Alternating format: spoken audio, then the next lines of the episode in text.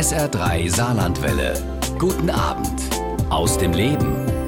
Ende der Woche beginnen im Saarland die Sommerferien. Doch in diesem Jahr sind die anders. Reisen innerhalb Europas sind zwar größtenteils wieder erlaubt, aber Urlaub wie vor Ausbruch der Corona-Pandemie gibt es trotzdem nicht. Dafür auch am Strand und im Hotel Hygiene- und Abstandsregeln. Warum da nicht einfach daheim bleiben und sich das Urlaubsgefühl nach Hause holen? Geht nicht, meinen Sie? Doch, sagt Harriet Köhler. Und die Autorin muss es wissen, denn sie hat es ausprobiert und aus ihren Erfahrungen eine Gebrauchsanweisung fürs Daheimbleiben gemacht. Heute Abend ist sie mein Gast bei SA3 aus dem Leben und wir unterhalten uns über einen glücklichen Urlaub in den eigenen vier Wänden und über die Vorzüge des Nicht-Wegmüssens. Und unsere Sendung haben wir per Videoschalter aufgezeichnet. Hallo und schönen guten Abend, Frau Köhler. Hallo. Sind Sie ein Reisemuffel oder wie kommen Sie dazu zu sagen, Mensch, probieren Sie es mal mit dem Urlaub zu Hause? Nee, ich bin mir eigentlich überhaupt kein Reisemuffel und habe viele Jahre und Jahrzehnte meines Lebens auch damit verbracht, durch die Welt zu tingeln und zu jetten. Und ja, die ganzen letzten Jahre, jetzt zum Beispiel auch mit meinem Mann, haben wir eigentlich an jedem längeren, verlängerten Wochenende nach Flügen geguckt, völlig automatisch. Und irgendwann ist uns klar geworden, dass das ökologisch nicht sinnvoll ist, mhm. gelinde gesagt. Und dann haben wir uns erstmal vorgenommen, so nach Möglichkeit vielleicht nicht mehr so viel zu fliegen, was uns schon quasi wie ein Ding der Unmöglichkeit erschien, weil wir das so gewöhnt waren und wir uns gar nicht vorstellen konnten, anders zu leben. Es wird einem Aber natürlich auch leicht gemacht, ne? weil es ein Riesenangebot die letzten Jahre gab und es auch verlockend ist, das Wochenende ja einfach mal nach Barcelona oder sonst wohin zu fliegen, weil ja die Flüge und die Reisen ja. nicht so teuer waren. Absolut, ne? als der EasyJet-Set sozusagen begann mit EasyJet und Ryanair, da hat man sich ja erstmal gedacht, man wäre ja blöd, wenn man diese Angebote nicht wahrnehmen würde, für irgendwie 20 Euro nach Palermo zu fliegen an einem kalten Novemberwochenende. Also na, das war ja erstmal die Logik, dass man irgendwie dachte, natürlich muss man so viel wie möglich fliegen, wie also die Gelegenheit gab es ja vorher nie in der Weltgeschichte. Und man kam sich quasi gesegnet vor und, und eigentlich wie ein Gewinner und hat irgendwie nicht daran gedacht, dass es bei der ganzen Sache durchaus auch Verlierer sind. Ja, über die Verlierer werden wir später noch ein bisschen sprechen. Aber wenn wir mal bei dem Thema bleiben, Urlaub zu Hause. Urlaub bedeutet ja für viele erstmal Sonne, Meer, Strand, Hauptsache weg. Hand aufs Herz, kann man zu Hause am eigenen Wohnort, in den eigenen vier Wänden wirklich Urlaub machen und sich erholen? Oder ist es ja Urlaub zu Hause nicht nur eine Notlösung, wonach es ja auch ein bisschen klingt? Ach, ich finde, es ist eine Frage der Einstellung und auch der Perspektive. Sie sagen ja, man braucht irgendwie Sonne, Meer und Strand, aber es reicht ja vielleicht auch Sonne, See und Liegewiese.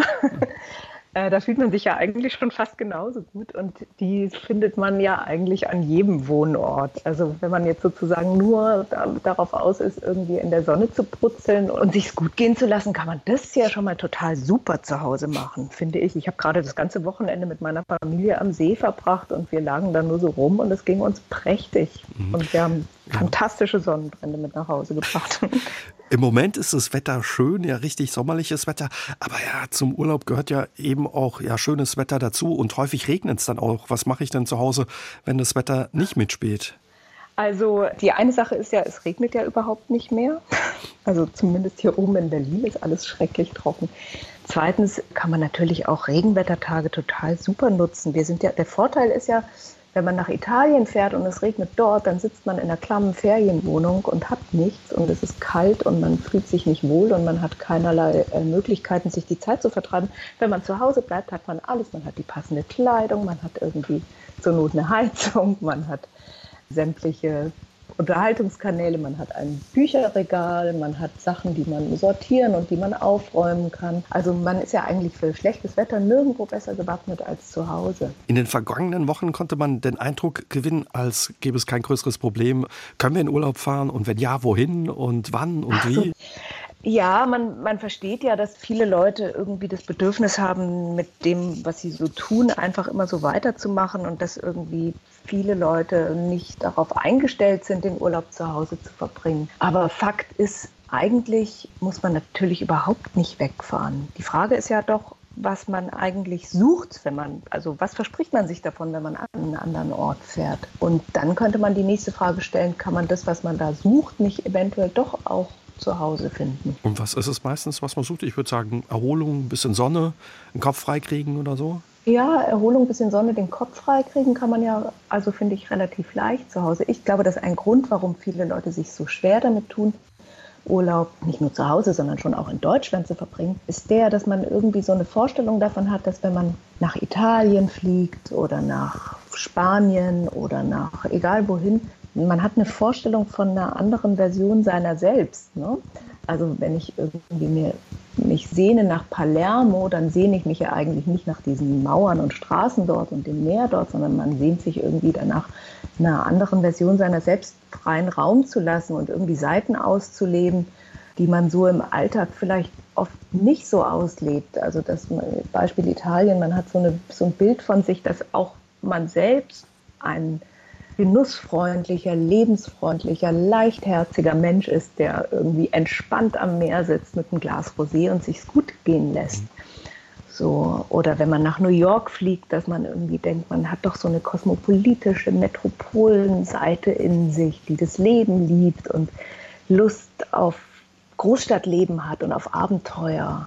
Und deswegen denkt man, man muss nach, nach New York fliegen oder eben nach Palermo fliegen, um das auszuleben. Aber vielleicht muss man das gar nicht. Vielleicht könnte man auch in Berlin oder in München oder in Köln oder wo auch immer ähm, sich mit einem Glas Rosé auf eine Terrasse setzen und sich richtig gut gehen lassen. Und vielleicht könnte man auch die Neugierde, die man im Urlaub oft so an den Tag legt, vielleicht könnte man diese Neugierde auch auf die eigene Stadt richten und genauso aufmerksam und wissbegierig durch den eigenen Kiez marschieren und zu gucken, was man dort entdecken kann. Vielleicht muss man gar nicht unbedingt in die Ferne reisen, um so andere Seiten seiner selbst auszuprobieren.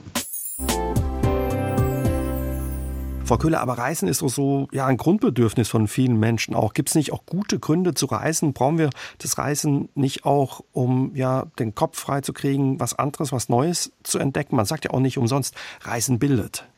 Ja, Reisen bildet, das ist so ein, das hat mir meine Mutter auch immer gesagt, die äh, wirklich eine sehr, sehr starke Reiserin ist, mhm. wenn man das so sagen kann, wie Raucherin. Also ich weiß nicht, ob das stimmt, ob das wirklich ein Grundbedürfnis ist. Denn wenn man sich die Geschichte des Reisens anschaut, dann wird man feststellen, dass eigentlich Jahrhunderte und Jahrtausende lang die Menschen, glaube ich, ganz froh waren, wenn sie an Ort und Stelle bleiben durften und eigentlich das Reisen oder die ersten Anfänge des Reisens ja erst im 18. Jahrhundert stattfanden, als die Adeligen vor allem aus England anfingen, auf Grand Tour zu gehen durch Europa. Ne? Das war so die herkömmliche Bildungsfahrt, die man als junger, gesitteter Adeliger so machte. Aber schon da kann man eigentlich zweifeln, was das wirklich für eine Art des Reisens war, denn eigentlich tingelten die nur durch die anderen Höfe Europas und guckten sich jetzt so die Länder oder wie wir das heute versuchen, so Land und Leute kennenzulernen. Darum ging es damals überhaupt nicht. Aber damit kam das so ein bisschen in Mode, dass die Leute dachten, sie müssten jetzt irgendwie in, Deutschland natürlich ne, nach Italien reisen. Und so zum Massenphänomen wurde das Reisen eigentlich ja erst im Nationalsozialismus durch Kraft durch Freude. Also Adolf Hitler hat eigentlich, naja gut, es ging schon ein bisschen vor, vorher los, aber so richtig Urlaub für jedermann gab es eigentlich erst unter Hitler, der eben wollte, dass die Deutschen gut erholt stets sind und immer starke Nerven haben und einen kühlen Kopf damit man mit ihnen wahrhaft große Politik machen kann. Und naja, wir wissen ja alle, mhm. wo das geendet ist. Ja, und nach ja. den 50ern wurde es dann so ein richtiges Massenphänomen, ne? nach dem Krieg, das Reisen. Genau, richtig. Dann fuhr eigentlich jedermann plötzlich nach Italien.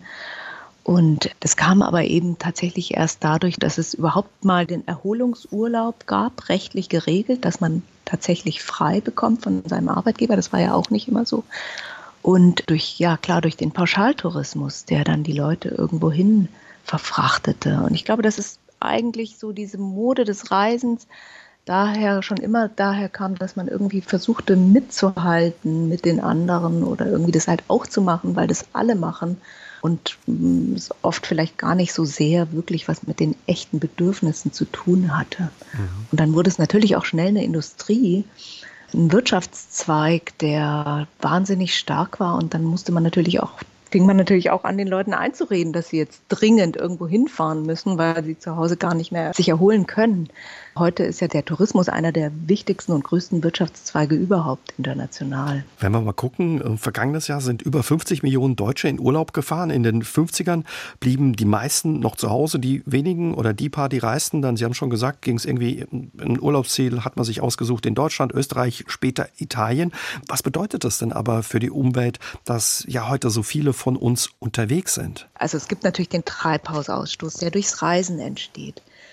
Man kann aber natürlich auch beobachten, dass viele Leute, die gerne Urlaub in der Natur machen wollen, dadurch, dass sie irgendwie unberührte Natur suchen, die ja berühren und dadurch auch wahnsinnig viel Natur zerstört wird. Also ich habe gerade eben erst wieder eine Geschichte gelesen über eine Instagram-Influencerin, die Urlaub machte im Bregenzer Wald oder so und da irgendwie versuchte, möglichst interessante, schöne Wasserfälle zu fotografieren und dann führt es natürlich dazu, dass die Leute das sehen in den sozialen Netzwerken und denken, da müssen sie jetzt auch ihr schönes Foto, ihr Selfie machen vor verlassenem Wasserfall.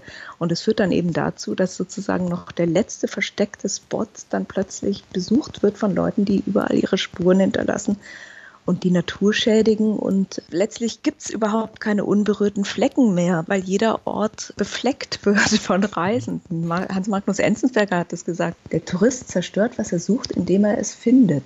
Und so ist es ja mit nicht nur der Natur, sondern auch der Ruhe oder den, der Romantik einer Altstadt oder einem besonders schönen Strand oder einem besonders hohen Gipfel. Dadurch, dass diese Ziele so wahnsinnig attraktiv sind und inzwischen so wahnsinnig viele unterwegs sind durch die Welt, bleibt kein Stein mehr auf dem anderen da draußen in der Welt. Also eigentlich würde der echte Naturfreund nicht durch Landschaftsschutzgebiete hiken oder durch besonders ferne Nationalparks laufen, sondern also eigentlich zu Hause bleiben. Durch unsere Sehnsucht nach Ruhe oder nach dem besonderen Ort zerstören wir oder verändern wir diese Orte teilweise. Definitiv verändern wir die Orte. Ne? Früher hat man gedacht, dass Tourismus ist sowas relativ Einseitiges, nämlich man geht irgendwo hin, guckt sich's an und fährt wieder zurück, aber es ist ja nicht so. Man hinterlässt seine Spuren und inzwischen ist es ja so, dass ich glaube, wir in Deutschland in den Städten, in denen wir wohnen, relativ lange verschont waren von Tourismus und uns deshalb nicht so bewusst wurden der Auswirkungen, die der Tourismus hat. Aber ich lebe in Berlin zum Beispiel, einer Stadt, die inzwischen sehr stark überlaufen ist von Touristen und die Probleme, die sich dadurch ergeben, sind natürlich nicht nur in der Natur zu finden, sondern irgendwie auch in der Infrastruktur. Und so Gentrifizierung ist ja ein Stichwort. Dadurch, dass große Touristenströme in Städte einfallen, sich die Stadt verändert und nicht mehr eine Stadt ist, die der Logik der Einwohner gehorcht, sondern der Logik des Tourismus gehorcht. Und die Auswirkungen davon sind unübersehbar, dass die Gewerbemieten steigen, dass es irgendwann keine einfachen Einzelhandelsgeschäfte mehr gibt, in manchen Gegenden keine Schuster mehr und keine ganz normalen Bäckereien oder Nähereien oder keine kleinen Geschäfte mehr, sondern überall nur noch Cafés, Restaurants und Ketten drin sind und Souvenirgeschäfte. Also selbst in einer Stadt, von der man denken würde, dass sie einigermaßen immun ist gegen den Tourismus oder gegen zu starke Besucherzahlen, kann man die Auswirkungen total spüren.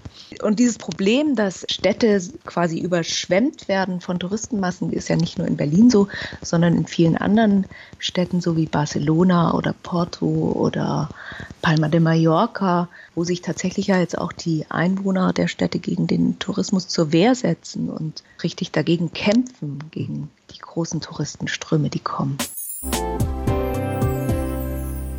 Wir haben schon ein bisschen drüber gesprochen, ja, warum es vielleicht gar nicht so schlecht ist, nicht immer wegzufahren, sondern auch daheim zu bleiben. Aber lassen Sie uns noch mal auch auf die Vorzüge gucken. Reisen hat ja auch was Gutes. Nicht nur, dass man einen Tapetenwechsel kriegt, das Reisen was von Freiheit hat. Es hat ja auch den Vorteil, dass man andere Nationen und Kulturen kennenlernt und dass vielleicht ein Verständnis auch wächst. Auf alle Fälle. Ich habe ja vorhin schon erzählt, dass ich früher selbst sehr viel gereist bin und dass ich natürlich auch niemals jetzt allen Menschen sagen würde, sie dürften nie wieder irgendwo hinfahren. Es gibt natürlich Erfahrungen, die man nur in der Fremde machen kann. Zum Beispiel eben, dass man sich irgendwo ganz fundamental fremd fühlt oder dass man irgendwo am anderen Ende der Welt ankommt und jemand heißt einen willkommen oder das Gefühl, wie wunderbar es ist, wenn man sich irgendwo verlaufen hat und nicht weiter weiß und ein Einheimischer führt einen dorthin, wo man hin muss. Also ich glaube, dass so diese Erfahrung, irgendwo nicht dazuzugehören und anders auszusehen, eine andere Sprache zu sprechen, glaube ich, natürlich ein totales Verständnis dafür weckt, wie sich Menschen fühlen, denen es bei uns so geht. Also es gibt viele Sachen, die man tatsächlich nur in der Ferne erleben kann. Ich bin mir aber eben nicht sicher, ob man jetzt unbedingt jede Altstadt angeguckt haben muss persönlich oder ob es nicht reicht, sich vielleicht eine tolle Dokumentation im Fernsehen darüber anzusehen oder sich einen tollen Bildband durchzublättern. Ich meine, ich würde wahnsinnig gern mal in die Antarktis fahren zum Beispiel und diese Erfahrung machen durch so Schnee und Eis mit so einem Schiff zu gleiten und durch so eine ganz tote und doch so lebendige Welt zu fahren. Aber muss ich das wirklich machen oder reicht es nicht doch auch, mir das im Fernsehen anzugucken? Da sind wir auch wenn wieder jeder, bei dem Punkt, äh, wenn man das ja. macht, macht man natürlich auch mit dieser besonderen Landschaft was, ne? hinterlässt seine Spuren überall, wo wir hinkommen, als Urlauber oder Touristen. Definitiv. Ne, wir wissen ja alle, wie, wie umweltschädlich eben gerade diese Antarktis-Kreuzfahrten sind oder ja, egal welches Reiseziel, ne? wir, wir hinterlassen unsere Spuren und wir haben lange so gelebt oder wir haben dieses Wissen darum, haben wir halt lange ignoriert so oder uns nicht so doll darüber nachgedacht oder man hat es irgendwie vielleicht schon geahnt, aber dann einfach das wieder vergessen, habe ich auch. Man hält sich für so wahnsinnig kultiviert, wenn man viel reist, Reisen bildet, haben wir schon gesagt. Und man hält sich eigentlich für einen sehr kosmopolitischen, interessierten, aufgeweckten Menschen. Das sind ja alles total positive Eigenschaften.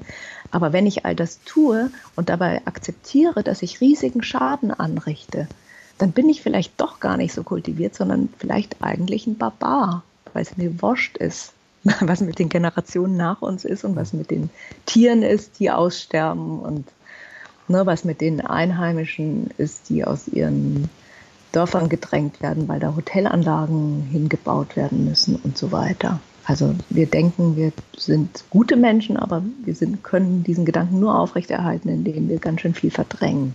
Und wenn man einmal aufgehört hat, das zu verdrängen, dann ist der Wunsch vielleicht, das zu tun, gar nicht mehr so groß. Ein Irrglaube, der mit ja, dem Reisen zusammenhängt. Ein anderer Irrglaube, schreiben Sie auch in Ihrem Buch, ist der unausgesprochene äh, Zwang, die schönsten Wochen des Jahres möglich, möglichst weit weg verbringen zu müssen. Dabei vergisst man manchmal, was das für uns bedeutet, auch an Stress und Hektik. Ne? Total. Ne? Also wenn man sich überlegt, wie viel Zeit man damit verbringt, schon allein seinen Urlaub zu planen. Also wenn ich mir überlege, ich esse wahnsinnig gern und finde irgendwie auch italienisches Essen zum Beispiel ganz toll. Und wenn ich mit meinem Mann zwei Wochen in die Toskana gefahren bin, habe ich vorher eine Woche damit verbracht, irgendwie im Internet die besten Restaurants rauszufinden und die schönsten Hotels zu finden. Und dann hat man natürlich einen irrsinnigen Stress mit der Anreise und Flughafen und Einchecken und am Mietwagen wieder anstehen und so. Und das verdrängt man natürlich irgendwie, weil man an den schönen Erinnerungen festhält. Aber Fakt ist, wer zu Hause bleibt, spart sich natürlich nicht nur total viel Geld, sondern auch diese ganze Hektik drumherum, weil man ja schon da ist. Und dann ist es natürlich irgendwie auch oft Stress dort, dass man irgendwie denkt, man müsse das jetzt alles total zelebrieren und es müsste wahnsinnig schön werden. Und dann ist es ja doch oft so, dass es oft nur mittelmäßig ist und am Ende hat man so zwei, drei schöne Erinnerungen.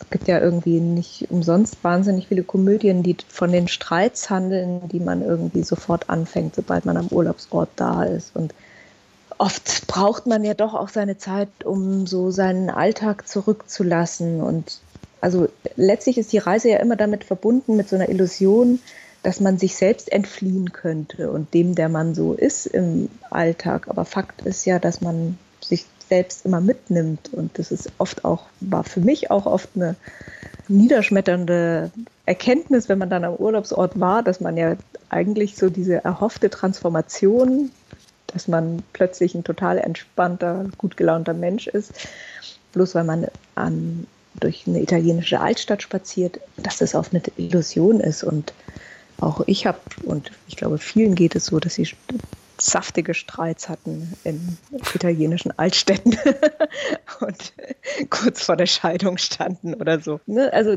in meinem Buch geht es mir letztlich ein bisschen darum, so aufzuzeigen, dass so der Traum, der mit dem perfekten Sommerurlaub verbunden ist, oft gar nicht wahr wird und dass wir ihn vielleicht mit einem kleinen Perspektivwechsel besser wahr machen können, wenn wir einfach zu Hause bleiben und gar nicht erst so groß suchen. Hätten Sie gedacht, dass Ihr Buch so aktuell werden könnte, als Sie es geschrieben haben? Nee, natürlich nicht. Beziehungsweise hatte ich eigentlich ein bisschen gehofft, dass es aktuell werden würde, weil gerade in der Zeit, als ich das geschrieben habe, so diese Fridays for Future Proteste anfingen und ich dachte so, ach wow, das kommt ja jetzt doch genau zur richtigen Zeit vielleicht. Das hat auch natürlich so ein paar Leser dadurch gefunden, aber das tatsächlich die ganz große Aktualität hat es jetzt unfreiwillig gewonnen durch diese Corona-Krise. Ich hätte es mir eigentlich lieber andersrum gewünscht. Mhm. Viele können sich das nicht vorstellen, den Urlaub daheim zu verbringen. Das konnte man auch merken die letzten Wochen, wo viel drüber nachgedacht wurde, ah, können wir in Urlaub fahren, können wir nicht in Urlaub fahren, wenn ja, wohin? Sie konnten sich lange auch nicht vorstellen, auf Reisen zu verzichten und haben es dann doch einfach gemacht. Wie schwierig war es und ja, wie war es dann? Also mein Mann und ich haben wirklich gedacht, dass es furchtbar werden würde und dass wir uns einen quasi einen Arm abschneiden dadurch, weil wir das so, weil das so ein großer Teil unseres Lebens war. Und dann war es wirklich erschreckend einfach, viel einfacher als jetzt sagen wir mal auf zwei Wochen auf Zucker zu verzichten oder auf Kaffee oder auf Alkohol oder so. Es gab überhaupt keine Entzugserscheinungen, kein Katzenjammer oder sowas. Das ist ganz interessant gewesen. Man, wir haben einfach beschlossen, dass wir es nicht mehr machen und das war's. Also so ein ganz großes menschliches Grundbedürfnis scheint es dann doch nicht so zu sein. Wie haben Ihre Freunde, Ihre Familie reagiert? Sie haben schon gesagt, Ihre Mutter ist auch so eine Reiseweltmeisterin, die weit über 100 Länder besucht hat. Auch in Ihrem Freundeskreis waren viele unterwegs. Was hat Ihr Umfeld gesagt, als Sie gesagt haben, wir bleiben dieses Jahr mal zu Hause? Also es gibt zwei Lager. Die einen verstehen das, glaube ich, nicht so richtig und reisen munter weiter und den will ich da auch nicht reinreden. Es gibt aber auch ein paar Freunde, die sich durch unseren Verzicht auf Urlaub durchaus inspiriert gefühlt haben und die jetzt auch so ganz viel Urlaub in Brandenburg machen. Und besonders stolz war ich auf meinen Freund, der neulich auf eine Hochzeit in London eingeladen war und dorthin mit dem Zug gefahren ist. Das fand ich auch ganz toll, dass der aufs Fliegen verzichtet hat. Und er sagt, äh, aufgrund des Vorbilds mal von meinem Mann und mir. Mhm. Das war ein kleiner Triumph. Aber ansonsten ist es natürlich schon so, dass es eben Leute gibt, denen diese Fragen auch im Kopf rumschwirren. Und ich habe den Eindruck, dass die Leute sich dadurch bestärkt fühlen und dass es auch einfacher wird, wenn man weiß, dass es im Umfeld Leute gibt, die das auch machen, auch aufs Fliegen verzichten. Und anderen ist es halt wurscht. Das ist einfach so, ja wenn man so äh, ja, ganz unterschiedliche Ecken der Welt wie Sie und Ihr Mann auch gesehen hat oder wie viele andere und dann sagt, ich bleibe zu Hause, packt einem da nicht ab und zu mal das Fernweh und kriegt man nicht Sehnsucht ja nach anderen, vielleicht exotischeren Orten? Ja, es ist so, man, natürlich sieht man hin und wieder Orte irgendwie im Fernsehen oder im Internet, begegnet einem irgendein tolles Reiseziel und man guckt sich das an und denkt, boah, das sieht ja echt toll aus. Und früher hätte man, hat man halt gedacht, mal gucken, wo da der nächste Flughafen ist und wie man da am günstigsten hinkommt und wann man es einrichten kann. Und jetzt gucke ich es mir an und denke, boah, sieht ja toll aus und gönne es demjenigen, der es gesehen hat, von Herzen und denke so, naja, aber man muss nicht alles gesehen haben. Es ist ja letztlich so auch ein bisschen beim Heiraten, verheiratet man einen Mann und verzichtet damit auf alle andere und man macht es auch gern, weil man ja auch weiß, was man dafür kriegt. Also da hat man auch nicht bei jedem, der vorbeiläuft, Wehmut, dass man den jetzt nicht auch noch heiraten kann. Und wenn einem doch mal das Fernweh packt oder sie das Fernweh packt? Ich habe dieses mit dem Fernweh, das ist natürlich, wenn das, wenn das auftaucht, kann man letztlich nur darüber nachdenken, wonach man sich eigentlich gerade sehnt. Fernweh ist ein interessantes Wort, weil das eigentlich erst im 19. Jahrhundert auftauchte als Analogiebildung zum Heimweh. Das ein Wort ist, das viel älter ist und es ist interessant, dass sich zum Beispiel das Wort Fernweh durchgesetzt hat und nicht das Wort Wanderlust, was eigentlich ursprünglich dasselbe bedeutete. Also das weist eigentlich darauf hin, dass wir damit nicht eine Lust beschreiben mit dem Fernweh, sondern ein Gefühl des Mangels oder der Defizienz, dass mhm. man etwas vermisst in seinem Leben. Und wenn man also das Fernweh verspürt, könnte man sich fragen, was einem eigentlich gerade fehlt. Und ob das jetzt wirklich eine Fernreise ist oder ob man nicht irgendwie einen anderen Mangel hat. Ist eigentlich ein ganz, ganz guter therapeutischer Ansatz. Und wenn ich Fernweh empfinde, dann habe ich meistens irgendwie, ist meistens gerade irgendwas nicht so ganz ausgegoren zu Hause und dann kann man mal darüber nachdenken, wie man sich dem auf die Spur begeben kann. Frau Köhler, in Ihrem Buch gibt es sogar extra einen Plan. Sie haben sich einen Plan gemacht für 14 Tage Urlaub daheim. Gleich am ersten Tag gehen Sie zum Mittagessen. Ein guter Start in den Urlaub, sagen Sie. Warum? Für mich ist es der perfekte Start in den Urlaub. Ich habe es gerade erst am Freitag wieder gemacht. Ähm, weil ich finde es toll, wenn man, zu, wenn man seinen Urlaub zu Hause verbringt, etwas zu machen, was man tatsächlich sonst nur im Urlaub macht. Ne? Normalerweise machen wir Mittagspause und stopfen uns schnell irgendwie was rein oder auch weniger schnell, aber es ist doch relativ zweckmäßig. Wenn man sich allerdings den nettesten und lustigsten Menschen schnappt, den man kennt und sich mit dem einen Tisch reserviert im besten und schönsten Restaurant, das man kennt und dann wirklich ausgiebig tafelt mit Vorspeise und Hauptgang und Dessert und ein Glas Wein oder vielleicht ein Glas Sekt oder Champagner vorneweg und sich so richtig Zeit miteinander verbringt und ohne aufs Geld und auf die Uhr zu achten, dann fühlt man sich hinterher schon eigentlich wie nach einer Woche. Urlaub. Also Urlaub. sich was gönnt, was man sich ja nicht jeden Tag gönnt, ne? Also was Besonderes sich Ja, gönnt. ist tatsächlich, weil es auch so, man, gerade, ich finde gerade das Mittagessen toll, weil das so was ganz Ungehöriges ist. Wir, ausgiebig Tafeln tun wir normalerweise abends. Und wenn man aber so einen Tag einfach so, man kann an den Tag auch nichts anderes mehr machen, ne? wenn man jetzt so feist gegessen hat, mittags ist eigentlich der Tag vorbei, wenn man dann auch noch Alkohol getrunken hat. Dann Ein, kann man nur nach Hause Wein, laufen. Genau. Ja, und dann äh, kann man sich eigentlich nur noch aufs Sofa setzen und es ist ja perfekt. wenn dann auch noch die Sonne scheint, hat man sich schon eigentlich schon wirklich phänomenal erholt und wirklich von den Altlasten des Alltags befreit, will ich mal so sagen. Auf Ihrem 14-Tage-Plan steht auch eine Hotelübernachtung in der eigenen Stadt. Da würden viele sagen, boah, ich bin ja nicht bescheuert, gebe Geld für eine Hotelübernachtung in meiner eigenen Stadt aus. Die kenne ich ja, was soll das denn? Warum sagen Sie, probieren Sie es doch mal?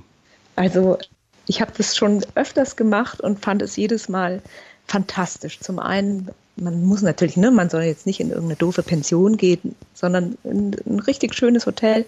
Das kostet natürlich was, aber wenn man bedenkt, dass man sich ja durch so einen Urlaub zu Hause auch viel Geld spart, ist das wahrscheinlich schon wieder drin. Und ähm, wenn man in so ein ganz tolles Hotel geht, wo man so behandelt wird, als wäre man eine ganz wichtige, bedeutende Persönlichkeit, die irgendwie aller Ehre verdient und der, der man so hinterher wedelt, ist es ja ein bisschen wie ein Spiel. Ne? Dann fühlt man sich auch tatsächlich ganz anders. Und das besonders Tolle ist, dadurch, dass man an einem fremden Ort übernachtet und an einem fremden Ort frühstückt und an einem fremden Ort, es ist ja kein fremder Ort, aber an einem anderen Ort morgens aus dem Haus geht, findet man plötzlich so einen ganz anderen Zugang für die eigene Stadt. Oder es ist wie ein anderer Eingang, den man ins eigene Leben findet, weil man plötzlich Straßen in der verkehrten Richtung lang geht und in einer anderen Ecke ist, wo man andere Details entdecken kann. Und ich finde, so eine Nacht im Hotel oder meinetwegen auch zwei sind wirklich eine Abwechslung und eröffnen einen neuen Blick, den man so nicht so leicht findet und es macht einfach Spaß. Also in der eigenen Stadt dann quasi Sightseeing machen oder auf Entdeckungstour gehen. Das ist sowieso was, was ich für den Urlaub zu Hause empfehlen würde oder was den Urlaub zu Hause eigentlich erst interessant macht, ist, wenn man versucht, mit der Brille eines Touristen durch die eigene Stadt zu gehen. Ne, Im Ausland sind wir oft so neugierig und gucken uns alles an und sind wissbegierig und wollen alles wissen. Und zu Hause laufen wir meistens den Blick aufs Smartphone gerichtet oder irgendwie auf die Anzeige von der Bushaltestelle gerichtet durch die Stadt und gucken irgendwie nur, ob der Bus schon weggefahren ist oder nicht und interessieren uns so gar nicht. Und wenn man mal Besuch aus dem Ausland hat von Freunden oder dann läuft man mit denen durch den eigenen Kiez und die gucken und bleiben an Orten stehen, an denen man selbst nie stehen geblieben wäre und sagen so, hoch, was ist denn das? Und plötzlich fällt es einem selbst erst auf, was da Interessantes eigentlich direkt vor der eigenen Haustür war. Und wenn man so mit diesem neugierigen Blick durch die eigene Stadt geht, kann man total viel entdecken und und sehen und wahrnehmen und dann ist der eigene Wohnort gar nicht so oll und langweilig, wie man denkt, sondern kann auch abenteuerlich und exotisch sein. Ja, und die Anreise entfällt, ne? das ist die positive Seite. Und die Anreise entfällt. Was eigentlich das wirklich eines der interessantesten Tage, die ich je hatte, war, als ich mal eine Stadtführung gebucht hatte durch mein eigenes Viertel. Und da sind wir irgendwie um den Berliner Neulendorfplatz. Wer den kennt, weiß, das ist kein schöner Platz mit eigentlich auf den ersten Blick keine Sehenswürdigkeiten drumherum. Und dieser Stadtführer hat uns 300 Meter Luftlinie im Kreis um den Neulendorfplatz rumgeführt. Und da habe ich so viel erfahren und so viel gesehen und so viel, konnte plötzlich so viel wahrnehmen, was ich vorher nicht gesehen hatte. Ähm, das war fantastisch. Das ist tatsächlich auch was, was ich jedem nur empfehlen kann, so ein bisschen mal in die Geschichte des eigenen Wohnorts einzutauchen und zu reisen, ohne sich vom Fleck zu bewegen, aber eben in die tieferen Schichten der Welt, in der er lebt. Wie ist das denn, wenn ich daheim bin, werde ich da nicht regelmäßig dann auch an die Arbeit oder Probleme erinnert, von denen ich mich ja eigentlich entfernen wollte, wenn ich mich auf den Weg in den Urlaub mache? Oder steht da noch Arbeit rum, die Bügelwäsche und so? Wie kriege ich das denn hin, dass ich mein Umfeld, meine Wohnung ähm, ja quasi für den Urlaub herrichte oder Urlaub machen kann in der Wohnung? Also, äh, dass die Arbeit einen nicht einholt, da bleibt einem nur eins übrig. Man muss, glaube ich, sein Smartphone möglichst auslassen und äh, so tun, als sei man in einem Schweigekloster in Tibet, wo man auch nicht erreichbar wäre. Also ich finde es, ja, also den Abstand, den muss man elektronisch, technisch herstellen und die Bügelwäsche muss man halt vielleicht einfach wegräumen und Übersehen. so, dass man sie nicht mehr sieht. Mhm. Oder halt schnell erledigen, wenn man jemand ist, der Dinge unbedingt erledigen muss, bevor er sich entspannen kann. Und dann hat man eigentlich freie Fahrt und kann sein Zuhause richtig genießen. Das Wetter haben wir vorhin schon mal angesprochen. Viele werden wahrscheinlich sagen, ah gut, äh, letzten Sommer war schön, haben sie gesagt, das stimmt. Aber just wenn ich dann zu Hause Urlaub mache, dann regnet es. Regen zu Hause, das ist nichts für einen Urlaub. Ach nein, ich finde, man irgendwie diese Regenwetteraversion ist ja was geschichtlich auch ganz Altes. Es gab ja auch schon die ersten Reisen, die angeboten wurden, die ersten Pauschalreisen Anfang des 19. oder Mitte des 19. Jahrhunderts hatten schon eine Regenwetterversicherung. Aber eigentlich ist es ja Quatsch, weil man wird halt nass und das war's. Also, dass man immer denkt, man müsse sich vor dem Regen verstecken, das ist ja eigentlich auch Blödsinn. Und wer jetzt wirklich denkt, er könnte seine Wohnung nicht verlassen, weil draußen ein bisschen Wasser vom Himmel fällt, der kann sich ja auch zu Hause schön machen. Mhm. Und Sie sagen, man kann sich ruhig auch mal an so einem Ferientag nass regnen lassen und ja, das zu einem Erlebnis machen. Genau. Ich finde, wenn man einfach erhobenen Kopfes durch so einen Regenguss marschiert, zeigt man ja auch, dass man oder man zeigt es eigentlich seinem Schicksal, dass man sich nicht so leicht klein machen lässt und dass man sich nicht so leicht die Stimmung verderben lässt und dass man irgendwie resistent ist gegen die Zitronen, die das Leben irgendwie so für einen bereithält. Ich finde es immer interessant, wenn man Kinder dabei beobachtet, wie die mit Regen umgehen, denen ist der Regen total egal. Die finden die Pfützen toll und springen rein. Also wer irgendwie Probleme mit Regen hat, möge sich ein paar Gummistiefel kaufen und einen Regenmantel meinetwegen. Und dann kann einem schon gar nichts mehr passieren. Sie erzählen in Ihrem Buch eine schöne Geschichte, weil Sie gerade gesagt haben, man kann sich natürlich auch zu Hause schön machen, die Urlaub wohnungsreif machen. Und zwar, das ist die Zimmerreise. Was hat es damit auf sich? Das ist eine tolle Entdeckung, die ich gemacht habe bei der Recherche zu dem Buch, nämlich die Zimmerreise. Das war so ein literarisches Genre, Ende des 18., Anfang des 19. Jahrhunderts wurde das populär. Und es war so populär, das war quasi sowas wie so ein Regionalkrimi. Also das erste Buch stammt von einem Autor namens Xavier de Mestre, der einen, das passt auch gut zu Corona, einen 42 Tage andauernden Hausarrest dazu nutzte, etwas zu tun, was er angeblich schon immer mal tun wollte, nämlich die Zimmer seiner Wohnung zu bereisen. Und von den Erlebnissen zu berichten, die in einem Raum passieren, in dem überhaupt nichts geschieht. Und es war so, dieses Buch von dem war so irrsinnig erfolgreich, das fand wahnsinnig viele Nachfolger. Also in der Folge erschienen Zimmerreisen noch und nöcher von die Zimmerreise eines jungen Mädchens, Zimmerreise meines Schwagers, Zimmerreise eines jungen Katholiken. Und es wurde immer weiter ausgebaut, so Reise durch meine Hosentasche, Reise durch mein Zelt, ein ganz wichtiges Buch Reise über meinen Schreibtisch. Das war ein 800-seitiges Werk in zwei Bänden erschienen. Oh ist nur sozusagen über den eigenen, eine Reise über den eigenen Schreibtisch. Dann kamen natürlich die Männer an mit ihrem wissenschaftlichen Ansatz und haben, dann gab es Botaniker, die über die Flora, also über die häusliche Pflanzenwelt geschrieben haben, über die Pflanzen, die auf den Balkonen wachsen und in den Höfen und haben auch gigantische Werke darüber geschrieben. Und es klingt jetzt so ein bisschen belächelnswert und die Bücher sind jetzt auch nicht immer so unendlich spannend für, für andere. Also ich fand jetzt nicht alle so, haben mich jetzt nicht alle von den Socken gehauen inhaltlich, aber der Ansatz ist doch interessant. Nämlich der Ansatz war bei allen der gleiche, dass man irgendwie versuchte, das Fremde im Vertrauten zu entdecken und dass man, was ich vorhin schon sagte, mit dem Blick, dass man auf das, was direkt vor einem passiert, einen anderen Blick, einen neugierigen Blick wirft. Ich habe gerade ein Buch gelesen von einem britischen Hummelforscher, der heißt Dave Goulson und der schreibt über darüber, wie man seinen Garten ökologisch bewirtschaftet und schreibt über die Insekten in seinem Garten und sagt eben auch, und das fand ich sehr interessant, wenn er so einer zum Beispiel Ameisen oder Käfern zuguckt, ist es für ihn genauso interessant wie eine Safari, wo man Löwen und Elefanten beobachtet. Und es stimmt, wenn man mal anfängt, sich für Ameisen zu interessieren oder für Bienen oder, ne, also das, die haben ganz oft auch ein ganz ausgeprägtes Balzverhalten und Sozialverhalten und machen komische Dinge, die man halt nicht sieht, weil man sie nicht weiß. Aber wenn man einmal anfängt, sich dafür zu interessieren, was da direkt auf den Terrassenplatten unter dem Liegestuhl quasi, was da los ist, dann kann das genauso interessant sein wie etwas, was ich nur beobachten kann, wenn ich um den halben Kontinent fliege und eine teure Reise buche. Sie haben diese Zimmerreise selbst auch ausprobiert. Wie war für Sie ja, der Urlaub im eigenen Zimmer, die Reise? Ach, irgendwie war es interessant und es ist natürlich so ein bisschen, es ist natürlich ein bisschen ein Experiment ähm, und vielleicht auch nicht so hundertprozentig wörtlich zu nehmen.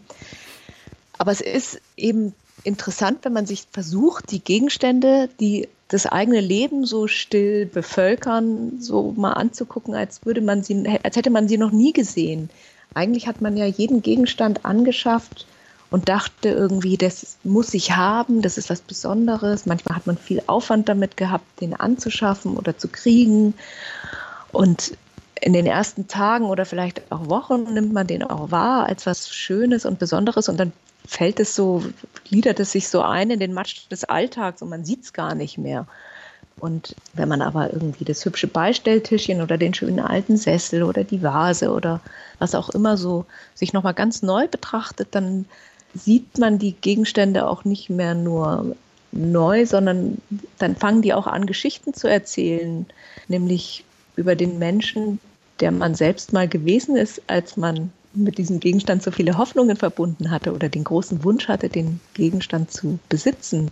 Genauso interessant kann es sein, das eigene Bücherregal mal anzugucken und sich mal anzuschauen, was man eigentlich so gelesen hat und was man damals gefühlt und gedacht hat. Und genauso interessant ist es, alte Briefe zu lesen, mal diese alte Kiste rauszukramen. Und ich mache das normalerweise nicht, weil ich nicht so ein sentimentaler Mensch bin, aber wenn man das mal macht, ist es doch verrückt, wer man mal war und was für Träume man mal hatte und was für Hoffnungen man mal hatte.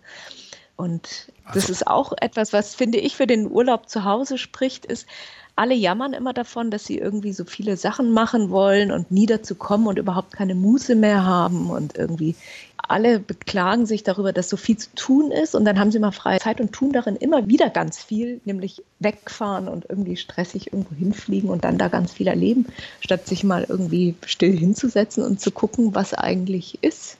So. Geht es darum auch ein bisschen, ja, beim Urlaub zu Hause? Ich finde definitiv, dass es beim Urlaub zu Hause auch darum geht, dass man sich mal so sein eigenes Leben betrachtet oder es ist eine Chance, ich vielleicht geht es nicht darum, aber es ist doch eine Chance, dass man mal sein eigenes Leben so betrachtet und mal guckt, wie es einem eigentlich so geht und was das eigentlich für eine Welt ist, in der man gerade ist und was, was das für, wie man so, was der eigene Alltag, was, was, das, was den eigentlich so ausmacht.